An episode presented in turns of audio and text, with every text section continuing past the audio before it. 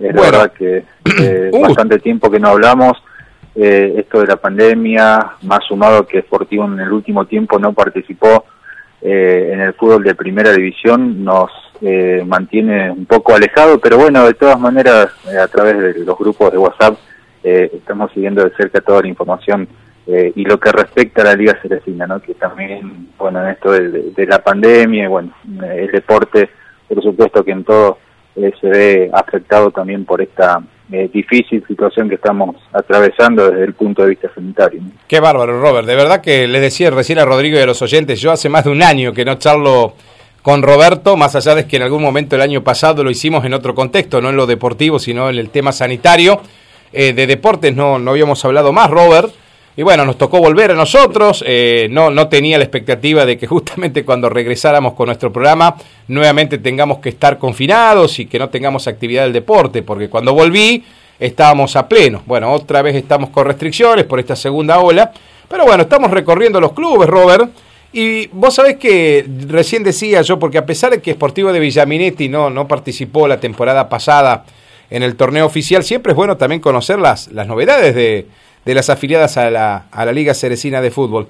Y bueno, qué mejor que vos para que nos cuentes un poquito. ¿En qué, en qué está Esportivo, eh, Robert? ¿Cómo, ¿Cómo está la institución? Eh, bueno, Martín, aquí hay que decir, bien lo dijiste y lo marqué yo también anteriormente, que en el último año eh, Esportivo no tuvo el fútbol en, primera división, eh, decidió no participar por distintas cuestiones. Eh, y bueno, desde allí eh, siguieron trabajando en la parte de inferiores. Eh, el año pasado, por supuesto, que no hubo, cuando había arrancado ya el año, estoy hablando del 2020, eh, febrero, marzo, habían arrancado, por supuesto, con la parte de entrenamiento, las prácticas en la institución, y bueno, después se cortó todo y arrancaron este año también. Han arrancado ya por el mes de marzo, eh, y bueno, ahora nuevamente eh, estaban entrenando, ya con profesor nuevo en este caso, eh, Cali Maidana, se hizo cargo de las divisiones inferiores junto a otros colaboradores aquí de la localidad, eh, también la conformación de una nueva subcomisión, de un nuevo grupo de trabajo que han comenzado a, a, trabajar en la parte de inferiores. Y bueno, dada la situación sanitaria, en este caso Martín, Ayer se informó, estaban trabajando en burbuja, en grupos, con las distintas categorías. Ayer se informó que al menos por una semana eh, se, suspenden los entrenamientos aquí en, Villaminetti, porque más allá de estas restricciones y las medidas a nivel eh, provincial, también aquí en la localidad estamos atravesando una situación eh, muy difícil desde el punto de vista sanitario. Imagínate que Villaminetti es una población que tiene eh, 8.000, 9.000 habitantes, hay 24 casos activos, ayer de 18 hisopados que se realizaron, 8 dieron como resultado positivo, más de la mitad, o sea que estamos atravesando una situación eh, muy difícil. Pero bueno, en toda esta semana eh, los chicos, la, gente que está trabajando en el grupo de, inferiores, eh, le han puesto la mejor, eh, no hubo contagios, eh, pero bueno, han tomado esta decisión justamente para, eh, para el resguardo de, todo el grupo y ver qué pasa a partir de la semana próxima. Por ahora, la, suspensión tiene que ver con una semana, aparentemente, es lo que informaron desde la subcomisión, así que atentos también a cómo evoluciona todo esto desde el punto de vista sanitario. Todo sirve para cuidar eh, y para hacer un poco más de, de, sumar, Roberto, ¿no? Este, estas medidas. Está bien lo que ha tomado como decisión el club ante la inquietud de, los casos que se han ido sumando en esa, en esa localidad. Robert, entonces, con esto de la actividad que están teniendo, con la conformación de esta subcomisión, yo a Esportivo, entonces, si hay actividad oficial este año, lo tengo que contar con inferiores. Sí, ah. eh, vos sabés, Miguel, que, eh, Martín, perdón, que en este caso estaba prevista la, la reunión eh, de la Liga Ceresina, de la parte de inferiores, eh, que se iba a realizar por estos días. Bueno, eso ahora fue postergado y ver qué pasa en las próximas semanas. Eh, Esportivo, lo que nosotros tenemos entendido, iba a asistir, eh, los dirigentes iban a asistir.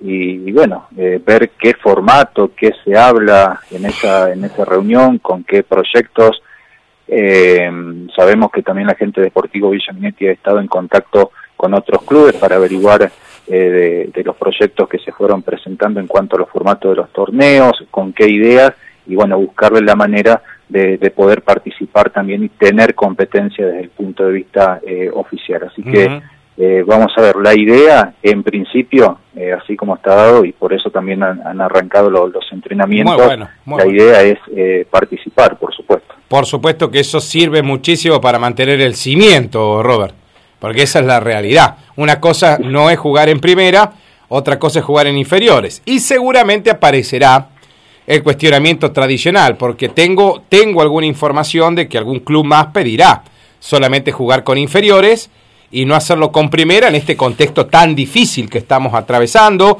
y que estos torneos que se van a jugar van a estar un poquito traídos, tirados de los pelos, Robert. Porque sé que va a haber con Esportivo de Villaminetti, eh, San Lorenzo Ambrosetti, que tiene su aspiración de jugar con inferiores, ya se le había autorizado, y Arcilia, que podría pedir lo mismo, eh, estaríamos hablando de tres clubes que estarían por afuera del torneo de primera, pero dentro de inferiores. Exactamente. Bueno, eso seguramente es lo que se va a plantear en la próxima reunión de, de inferiores. Eh, lo tendrán que decidir los clubes, por supuesto, los que conforman la liga y los que toman esta decisión junto al Consejo Ejecutivo. Eh, pero bueno, lo, lo, de primera división, Martín, aquí en este contexto, vos imagínate que es muy difícil, ya no, eh, creo que en este momento no, no sé si quedan jugadores, hmm. eh, no hay su comisión, así que dada la situación y en este contexto que estamos atravesando, muy difícil. me parece que es muy difícil hmm. por varios años y si no vuelve gente que, que, tenga ganas de, de, trabajar y de ponerse al hombro todo el trabajo de, gente que, que, esté realmente será muy difícil la conformación en cuanto a la primera división. Ahora, Robert, ¿qué, desmotivó tanto eh, a la gente para dejar de hacer fútbol en primera división en esportivo? ¿Qué pasó?